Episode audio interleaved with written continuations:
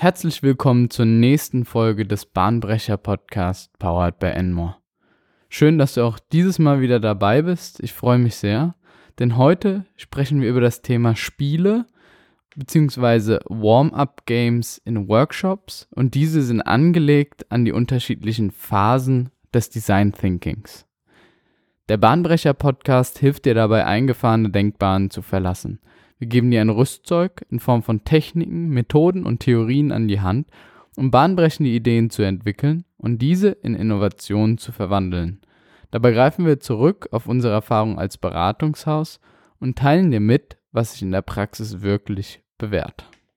Wenn es um das Thema Spiele gibt, dann gibt es oftmals zwei verschiedene Seiten. Die einen schreien Hurra und freuen sich darauf, das Spiel endlich durchzuführen, und die anderen sagen eher, oh, schon wieder so ein kindisches Zeug, was wir jetzt unbedingt machen müssen zu Beginn oder während des Workshops. Dabei haben diese Warm-up-Games oder auch Spiele innerhalb von gesamten Innovationsworkshops einen tatsächlichen spezifischen Nutzen. Und einen Tipp kann ich schon mal vorweggeben, wenn man Spiele in Workshops integriert, dann ist es für die Teilnehmer angenehmer, immer eine Begründung zu hören und den Nutzen den Teilnehmern darzustellen, warum dieses Spiel überhaupt nun in den Workshop integriert wird. Ja, wir wollen ja im Prinzip aus der Zeit des Workshops das meiste rausholen. Da können wir auch so kindische Spiele vorweg einfach weglassen. Aber sie bilden doch oftmals einen essentiellen Bestandteil in dem Gesamtkonzept des Workshops. So haben Warm-up-Games die Funktion des Aktivierens. Das Aktivieren kann hinsichtlich Bewegung passieren, dass die Blutzirkulation angeregt wird bei den Personen und beispielsweise die Personen nach dem Mittagessen nicht in ein Foodkoma fallen, sondern weiter den Energiepegel hochhalten. Das Ganze kann aber auch auf gedanklicher und Konzentrationsebene stattfinden, dass die Personen sich mental schon mal mit der spielerischen Aufgabe an die folgende Business-Aufgabe herantasten und gleiche Gehirnareale aktiviert werden durch das spielerische Prinzip. Es kann aber auch zur Lockerung verwendet werden, um einfach die strikte Tagesstruktur einfach mal etwas zu unterbrechen und die Gedanken anders hinfließen zu lassen, wenn es beispielsweise gerade von der Emotion und von der Atmosphäre her sehr stickig und problematisch ist, dass Gedanken beispielsweise nicht mehr so gut fließen, kann es in der Regel sehr gut helfen, mal ein Spiel als Entspannung zwischen reinfließen zu lassen. Was in der Regel immer ein Garant ist und deswegen werden diese Spiele auch oftmals zu Beginn der Workshops durchgeführt, ist für gute Stimmung sorgen. Oftmals wird gelacht bei den Spielen, sich ausgetauscht und ein positiver Einstieg in einen Workshop ist in der Regel schon mal das A und O. Da ist die Aufmerksamkeitsspanne sehr weit oben. Und wenn dieser erste Einstieg geschafft ist und als positiv abgestempelt wird, dann geht es oftmals auch einfach mit dem restlichen Teil des Workshops. Es kann aber auch zum Verein der Gruppe, also zum Teambuilding verwendet werden. Und andere Möglichkeiten ist das Fokus setzen bzw. das Heranführen zu bestimmten Themen, was ich am Anfang schon mal mit dem Aktivieren und dem Einstellen auf eine zukünftige Aufgabe benannt habe. Eine Erfahrung, die ich auch mitbringen kann, ist, dass insbesondere Spiele dann am höchsten und am besten akzeptiert wird, also die Akzeptanz am größten ist, wenn ein Bezug zum Thema vorhanden ist. Deswegen schauen wir uns in dem heutigen Kontext einfach mal genauer an, welche Spiele für Design Thinking Workshops oder auch in Anwendung der Design Thinking Methode dem Workshop Tag oder den Workshop Tagen dienlich sein können. Das erste Spiel, was ich euch gerne vorstellen würde, heißt Ich habe ein Problem und wie es bei der Design Thinking Methode stattfindet, ist selbstverständlich die Problemfindung oder ein Problem der Auslöser des gesamten methodischen Prozesses. Für diese Methode kommt man immer in Zweierpaaren zusammen und die eine Person fängt an mit dem Satz, ich habe ein Problem und fügt dazu irgendwas frei erfundenes hinzu, was in der letzten Woche ihm oder ihr als Problem aufgetaucht ist oder welchem Problem sie oder er gegenüberstand. Daraufhin überlegt sich der andere Partner einen wirklich x-beliebigen Gegenstand oder ein Objekt und versucht einen Zusammenhang, also eine Assoziation zwischen der Problematik und diesem x-beliebigen Gegenstand darzustellen. So kann der erste Satz beispielsweise lauten, ich habe ein Problem, ich habe ein Loch im Schuh. Daraufhin überlegt sich das Gegenüber ein beliebiges Objekt, also schau mal, ich habe hier einen Besen für dich. Dieses Objekt kann auch nochmal pantomimisch dargestellt werden, um weitere Gehirnareale anzuregen. Daraufhin versucht die Person, die das Problem benannt hat, irgendwie einen Zusammenhang zwischen diesem Objekt und der Problemlösung zu erstellen. Beispielsweise, super, danke schön. Dann kann ich ja mit dem Besenstiel Lederreste in das Loch stopfen. Und dann geht das Spiel im Prinzip wieder von vorne los und die andere Person hat diesmal ein Problem und versucht wieder mit einem x-beliebigen Gegenstand und Objekt das Problem zu lösen. Das Ganze muss selbstverständlich nicht nur partnerweise stattfinden, sondern kann auch in einem Team stattfinden und die Personen können auch untereinander rotieren, um sich gegenseitig kennenzulernen. Das nächste Spiel richtet sich an dem Observieren innerhalb des Innovationsprozesses aus und nennt sich Silent Interview. Auch hier kommen wieder die Personen paarweise zusammen und es wird bestimmt, welche der Personen die Rolle des Interviewers und welche die Rolle des Interviewten einnimmt. Der Interviewer hat dabei zuerst die Aufgabe, ein bestimmtes Thema zu benennen, was Inhalt des Interviews sein wird, darf aber nach dieser ersten Benennung des Themas nicht mehr reden. Sein Sprachorgan ist also ausgestellt und er muss versuchen, das gesamte Interview mit Mimik und Gestik am Laufen zu halten und versuchen, die Informationen vom Interviewten zu bekommen, die er gerne haben möchte. Das Ganze kann auch in einer gesamten Gruppe zu einem spezifischen Thema stattfinden, also dass alle Paare ein einziges Interviewthema bekommen und dann am Ende ihre Inhalte und ihre Informationen, die sie vom Interviewten bekommen haben, in der Gruppe kundtun müssen. Damit hätten wir auch noch diesen Aspekt der Synthetisierung und der Definition eines in Anführungszeichen gemeinsamen Standpunktes, wie es im Design Thinking Prozess vorgesehen ist. Im nächsten Schritt geht es dann darum, Ideen zu kreieren. Und wenn wir Ideen kreieren, dann ist es im Design Thinking so vorgesehen, dass wir diese Ideen auch immer versuchen, sehr visuell und visualisiert darzustellen. Das macht die Thematik einfach greifbarer für viele Personen und einfacher in der Kommunikation. Denn Bilder sprechen mehr als tausend Worte, wie jeder weiß. Das Spiel, was sich hierfür eignet, nennt sich Apfelzeichnen.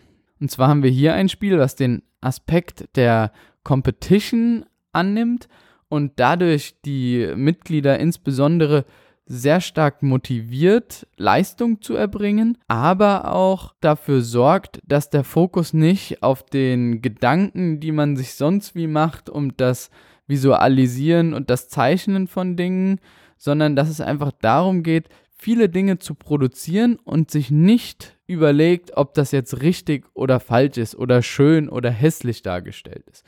Denn Zeichnen oder Visualisieren kann im Prinzip jeder, dafür braucht es keine großen Fähigkeiten und genau darauf und für diese Sensibilisierung ist das Spiel geeignet.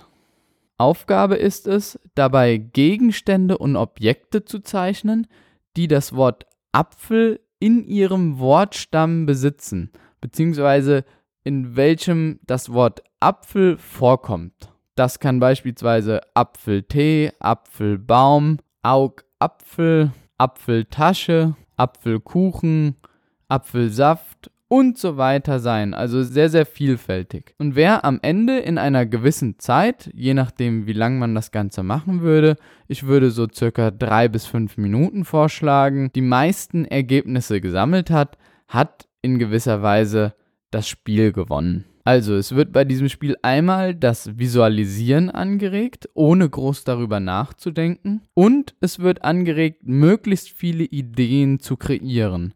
Also genau das, was wir für den Ideenprozess bzw. die Ideenphase haben wollen. Für die Prototypenentwicklung gibt es einen Klassiker unter den agilen Spielen oder auch Design Thinking Spielen und das ist die Marshmallow Challenge bzw. auch Spaghetti Challenge benannt. Hierbei werden die Teilnehmer in Gruppen aufgeteilt und bekommen Material zur Verfügung, aus dem sie einen möglichst hohen freistehenden Turm zu bauen haben. Die Materialien, die sie zur Verfügung bekommen, sind 20 Spaghettis, 1 Meter Klebeband, und ein Marshmallow, der die Spitze des Turmes darstellen soll. Und in Höhe des Marshmallows wird letzten Endes die Höhe des Turmes gemessen. Dieses Spiel ist etwas langwieriger, damit die Personen auch reflektieren können und überlegen können, wie sie an die Aufgabe herangehen. Und durch die Länge dieser Zeit, die vorhanden ist, kann auch ganz klar nachvollzogen werden, wie viel Zeit für welche Phase der Projekt oder des Turmbaus verwendet wurde. Und das ist ganz interessant, da Gruppen ganz unterschiedlich an die Aufgabe herangehen. Ein wirklich interessanter TED Talk wurde hiervon von Tom Wujek gehalten mit dem Titel Build a Tower, Build a Team. Und er war sehr begeistert von diesem Spiel und hat dieses Spiel mit sehr, sehr vielen verschiedenen Gruppen durchgeführt und hat dabei analysiert, wie sich welche Gruppe verhält und wie gut welche Gruppe abschneidet. Und das Interessante ist, dass insbesondere Kinder, die nicht groß drüber nachgedacht haben, wie man vorher alles ideal baut, sondern einfach angefangen haben, diesen Prototypen zu entwickeln und dann aus der Entwicklung Lerneffekte gezogen haben, mit einer der höchsten Türme abseits der Architekten bauen konnten. Und insbesondere Manager haben relativ schlecht abgeschnitten, da vorher alles geplant und ausdiskutiert werden muss. Und er hat wirklich sehr, sehr schön dargestellt, wie unterschiedlich die Ergebnisse sein können und wie hoch die Relevanz auch für die Prototypenentwicklung und für das gesamte Gebilde Prototyp ist. Das letzte Spiel, was ich gerne vorstellen würde, ist angelehnt auf die Phase des Testens und hierfür eignet sich die Egg Drop Challenge sehr, sehr gut. Es geht dabei darum, aus verschiedenen Utensilien, die vom Workshopleiter zur Verfügung gestellt werden, wie Pappkarton, Papier, Klebeband, Strohhalme oder andere Materialien, ein Behältnis oder eine Lösung zu basteln, dass ein Ei, welches aus einem Meter Höhe fallen gelassen wird, nicht kaputt geht. Und auch hier lässt sich ja wunderbar testen, ob das Ganze funktioniert hat. Und man kann das Ganze sogar noch so weit entwickeln, dass man die Teilnehmer mehrere Iterationsschleifen durchlaufen lässt, sodass sie aus dem Testen Know-how generieren können, um ihren Prototypen weiterzuentwickeln. Und auch hier kann wieder sehr, sehr gut reflektiert werden, welchen Ansatz die unterschiedlichen Teammitglieder gewählt haben und wie, und wie kreativ sie auch in der Prototypenentwicklung waren, da in der Regel die meisten wohl ein Behältnis bauen werden, was das Ei möglichst weich abfedert. Was aber auch möglich ist, ist am Ei direkt, wenn man es fallen lässt, ein Konstrukt zu basteln.